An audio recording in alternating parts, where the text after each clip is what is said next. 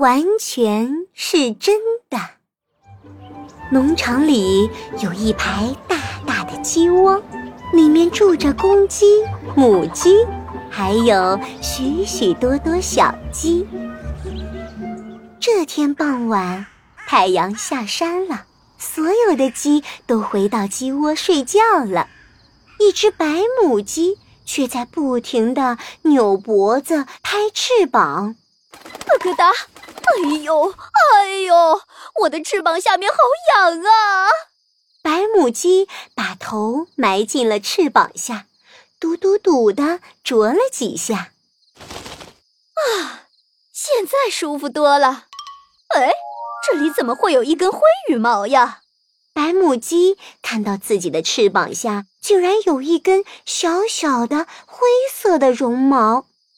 于是，他又埋着头，嘟嘟嘟的把那根灰色的羽毛啄了下来。哈哈，把灰羽毛啄掉就好了，我又是一只浑身雪白的白母鸡了。整个农场里还有谁比我更美的呢？哈哈，我就是天下最美的母鸡！咕咕咕！白母鸡说完，就满意的睡觉了。他的话被一只睡不着的黄母鸡听到了。嗯，这也太可怕了吧！白母鸡为了变美，竟然把自己的羽毛给啄掉了。哎呀，吓得我都睡不着了。我还是出去溜达溜达吧。黄母鸡一点儿一点儿的挪出了鸡窝，沿着农场的小路，一直走到了一棵大树下。树上的猫头鹰看到了，赶紧打招呼：“哎嘿，黄母鸡，黄母鸡，这么晚了，你怎么还不睡觉啊？”“我睡不着啊！哎，你知道吗？我们农场的白母鸡为了变美，竟然把自己的毛给啄掉了。”猫头鹰惊讶的大叫起来：“啊，这不是真的吧？冬天马上就要来了。”它把自己的毛啄掉，可会冻坏的。真的，真的，完全是真的，我亲眼见到的。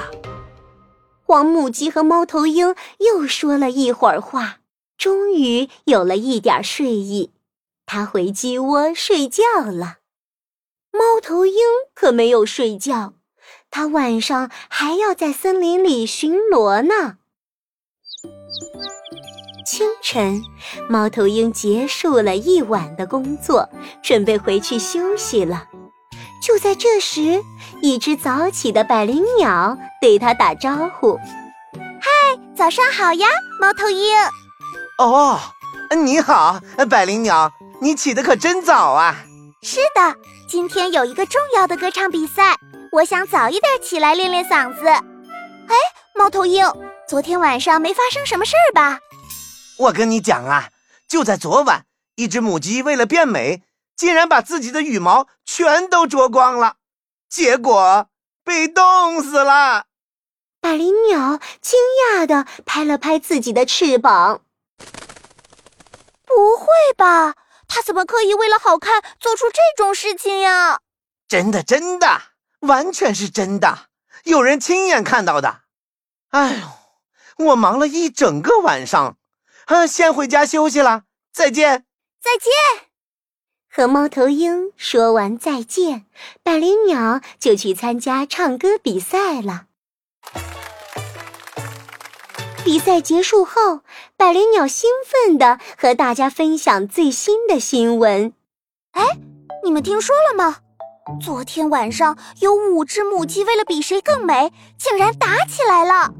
他们把对方的羽毛都啄光了，还有一只母鸡当场就死掉了。不会吧？这么暴力，这么残忍，这也太可怕了！真的，真的，完全是真的。